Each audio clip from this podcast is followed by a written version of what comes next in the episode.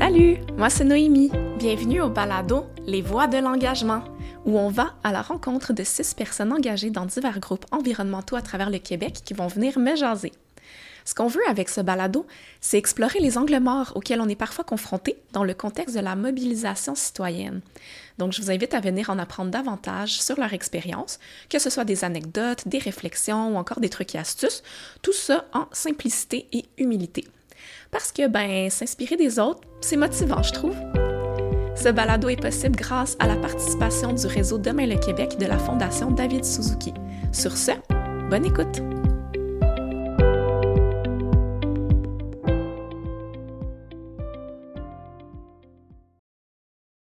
Pour l'épisode 1, j'ai eu envie de jaser avec mon ami Patrick. Je me suis dit que pour un premier épisode, si je devais recommencer plusieurs fois, il m'en voudrait pas trop.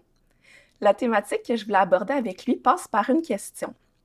Comment les groupes écolos peuvent être de bons alliés aux causes autochtones?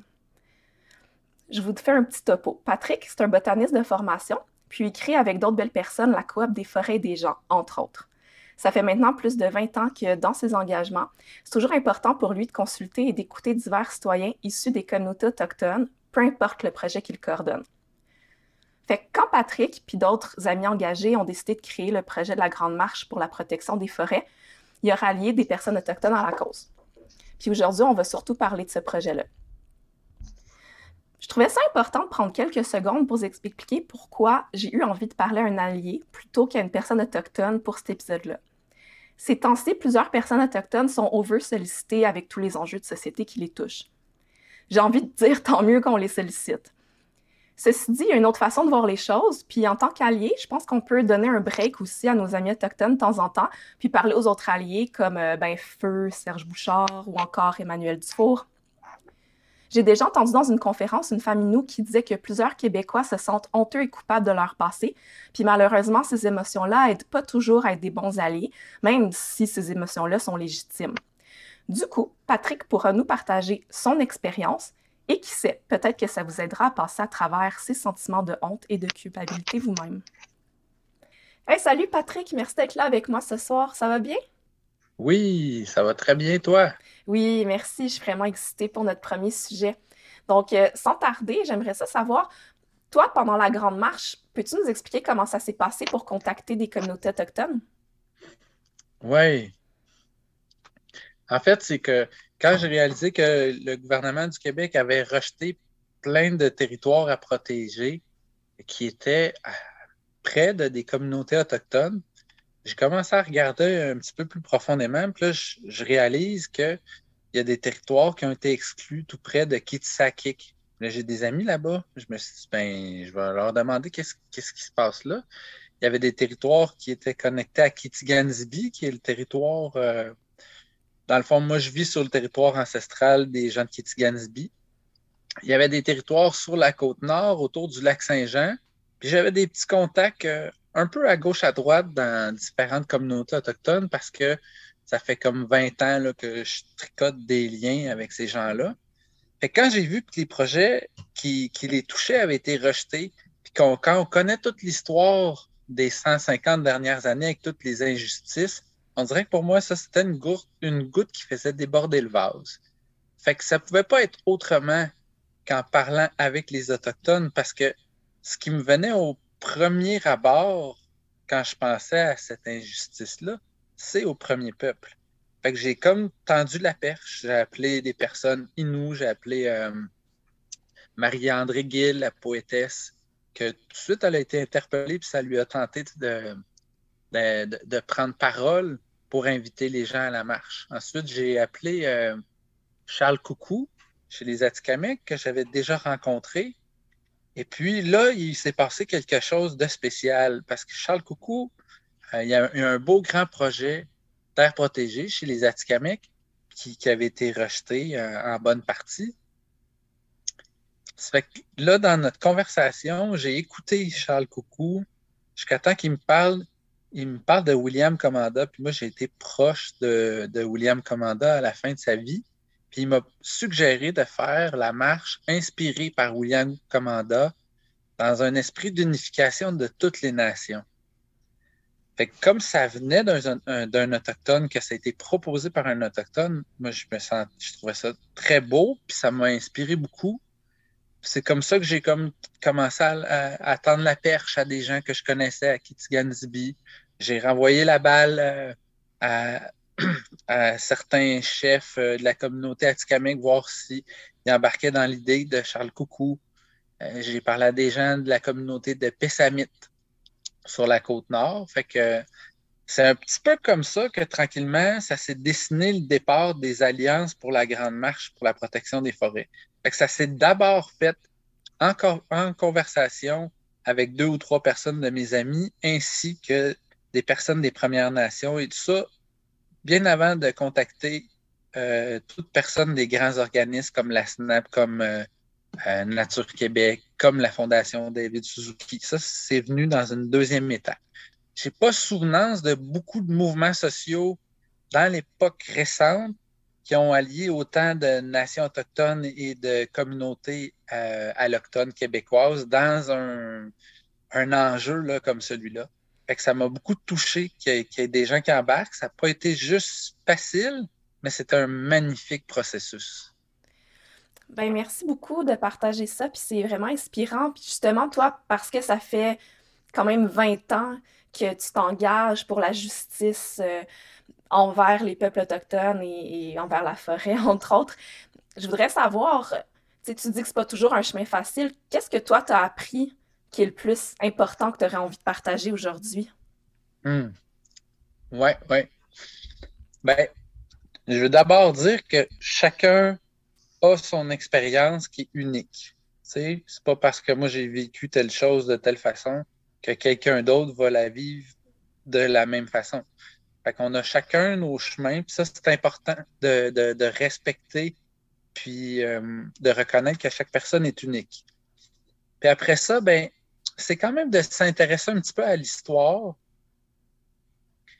à l'histoire qu'ont vécu les premiers peuples, moi, je te dirais qu'est-ce qui m'a d'abord rapproché, c'est mon amour de la nature. C'est quand j'ai réalisé que dans des livres d'identification de plantes, quand on parlait du savoir scientifique euh, occidental, il y avait comme, euh, tu sais, ça c'était comme la vérité pure, là. Puis il y avait un gros paragraphe en haut avec plein, plein d'usages autochtones, puis ça, on appelait ça du folklore autochtone. Puis moi, ça, ça m'avait mm. comme chicoté. J'avais pas aimé ça. Mais comme c'est là que j'ai commencé à rencontrer des Autochtones, puis je leur ai posé des questions, j'ai été curieux. Puis il y en a qui m'ont invité sur leur territoire euh, à, attraper, à récolter des plantes médicinales, tout ça. Fait que c'est une relation qui est quand même sur le long terme. Fait que comme quelque chose que je peux dire, c'est d'avoir la patience d'aller un pas à la fois. Puis l'autre chose aussi, c'est que pendant longtemps, on, on a prétendu ce qu'on savait, ce qui était bon pour eux. Tu sais, euh, faut pas qu'ils parlent leur langue, euh, faut pas qu'ils utilisent telle pratique traditionnelle, pas jouer de tambour. Euh, je veux dire, ça a été terrible. Qu'est-ce qu'on qu'est-ce qui a été subi par plusieurs gens des premiers peuples? Ça fait que dans toute blessure comme ça, on dirait que moi, ce que j'entends, qui est fondamental, c'est de laisser à l'autre le choix de venir, fait que c'est pas trop euh, cogner à la porte sans arrêt, puis de leur laisser le temps de faire leur pas à leur rythme. Puis quand ils viennent qu'à parler, euh, des fois les Occidentaux, je remarque ça là, des, parties ou même des conversations autour de des tables rondes, ça arrive souvent qu'on se coupe la parole, puis qu'on va vite, puis là, chacun veut tirer son épingle du jeu. Mais ça fonctionne pas comme ça dans mon expérience avec les Autochtones l'écoute, c'est quelque chose, là, à la limite, on pourrait utiliser le mot sacré, C'est vraiment important quand quelqu'un a la parole de l'écouter jusqu'au bout, puis de laisser même des silences. c'est là que tout à coup, tu vois la pensée circulaire qui s'installe. Tu dis, ah ouais, ce qui vient, ce qu'il m'a dit au début, c'est qu'il a fait tout, tout, tout un chemin pour revenir, pour me faire comprendre ce qu'il y avait au début de sa pensée. Que j'ai appris à écouter euh, pendant des heures sans interrompre. Des fois, tu as une couple de petites questions. Puis une autre chose, c'est différent si tu vas rencontrer euh, un chef de bande ou, euh, quelqu'un dans un comité administratif ou si tu vas rencontrer des aînés porteurs de la tradition. Si tu vas rencontrer des aînés porteurs de la tradition, ben, c'est important de respecter leur culture. Puis dans la culture, on va offrir quelque chose. Souvent, si, tu veux respecter vraiment comme il faut, tu peux donner un petit sac de tabac enrobé dans un tissu rouge. Tu vas faire ta demande tu donnes ton tabac à l'aîné. Ou tu peux faire un, autre sorte de cadeau si tu n'es pas à l'aise avec ça. Mais dans la tradition, c'était beaucoup basé sur l'échange. Fait offrir quelque chose au premier pas avant de faire une demande, c'est une, une bonne pratique. Fait ça, c'est certaines choses qu'on peut faire. Aussi d'arriver dans une posture avec pas une idée trop claire de où est-ce que tu veux t'en aller. Parce que si tu as déjà ton idée et tu veux juste l'embarquer dans ton truc, c'est un peu encore dans la colonisation. D'arriver là avec l'esprit ouvert, puis le plus possible d'être juste présent, puis dénuer ta pensée de, tout jugement le plus possible.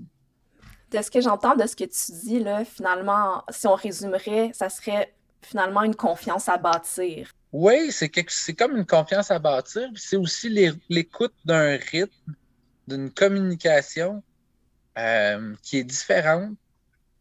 Puis où est-ce que la, relation au temps puis à l'autre n'est pas toujours la même que ce qu'on a expérimenté euh, en tant qu'occidental. Fait moi, je trouve ça vraiment important. Puis c'est très enrichissant aussi. Moi, j'ai beaucoup grandi de ce que les Premières Nations m'ont enseigné, le cercle de parole avec un bâton ou une plume, ou en tout cas, le fait de s'écouter jusqu'au bout, ça fait tellement du bien. Puis on se rend compte que nos idées sont répétées par plus d'une personne, puis ça consolide la vision d'une communauté. Fait qu'on a beaucoup à apprendre d'eux autres. Tu sais, de pas les mettre sur un piédestal, parce que c'est des êtres humains comme nous, avec leurs défis puis tout ça, mais d'avoir une profonde considération c'est comme une, posture euh, que je trouve qui est. Euh, en tout cas, moi, c'est comme ça que je, que je le ressens. Bien, ça me fait penser justement quand on s'était rencontrés en pré-enregistrement pour discuter de cette entrevue-là. Tu avais dit que dans le fond, si nos actions en tant qu'alliés sont au service de la connexion, c'est un bon début. Est-ce que tu veux expliquer aux auditeurs et auditrices qu'est-ce que tu veux dire par là? Mm ben, tu sais, la connexion, c'est pas quelque chose qui s'explique très bien euh, intellectuellement, mais c'est quelque chose qu'on ressent. Tu sens que l'énergie passe bien euh, entre toi et l'autre. Fait que dans le fond, ce que, je veux dire par la connexion, si tu arrives avec une belle posture de respect et d'écoute, ben moi, je pense que le courant, il y a plus de chances qu'il passe. Puis si le courant passe, ben là, il y a une connexion qui se fait s'il y a une connexion qui se fait, on vient de tricoter un bout dans les relations allochtones et autochtones. Quand ce réseau-là de relations va être assez fort, qu'il va avoir plein d'amitié, ben là, on pourra commencer à parler qu'il y a eu une forme de réconciliation. Ce n'est pas une histoire de chef de pays, c'est une histoire de relation, une personne à la fois. Ah, c'est très bien dit comme mot de la fin. Merci beaucoup, Patrick. Fait que juste avant qu'on se quitte, comme le but de ces balados-là, c'est vraiment des introductions sur un sujet euh, de justice environnementale, ben c'est sûr qu'on s'attend à ce que les gens qui nous écoutent poursuivent leurs réflexions par eux-mêmes. Fait que j'aimerais que tu finisses en me disant une ou deux sources que toi, tu as aimées, que tu trouves inspirantes à partager. Moi, j'ai beaucoup aimé lire euh, Le peuple rieur de Serge Bouchard. Parce que dans Le peuple rieur de Serge Bouchard, on apprend à mieux comprendre l'histoire, puis certaines injustices du passé. Puis c'est en comprenant mieux ces injustices-là qu'on va peut-être pouvoir développer plus de compassion envers les gens des Premières Nations. Fait que je trouve que ça, c'est comme un bel outil. Puis il y a aussi euh, euh, Kindergarten Dropout, qui est un livre qui a été fait par euh, Romola Tumbadou, qui est en anglais, mais ce sont les enseignements du sage aîné euh, Anishinaabe, William Commanda. ça parle beaucoup de comment on peut euh, guérir les relations, euh, tout le processus de pardon. C'est vraiment des enseignements extrêmement enrichissants. Merci beaucoup, Patrick, pour ton temps. Eh, merci, c'est un honneur pour moi. Puis, euh, ben, je te souhaite une belle aventure avec toutes tes balados, Noémie.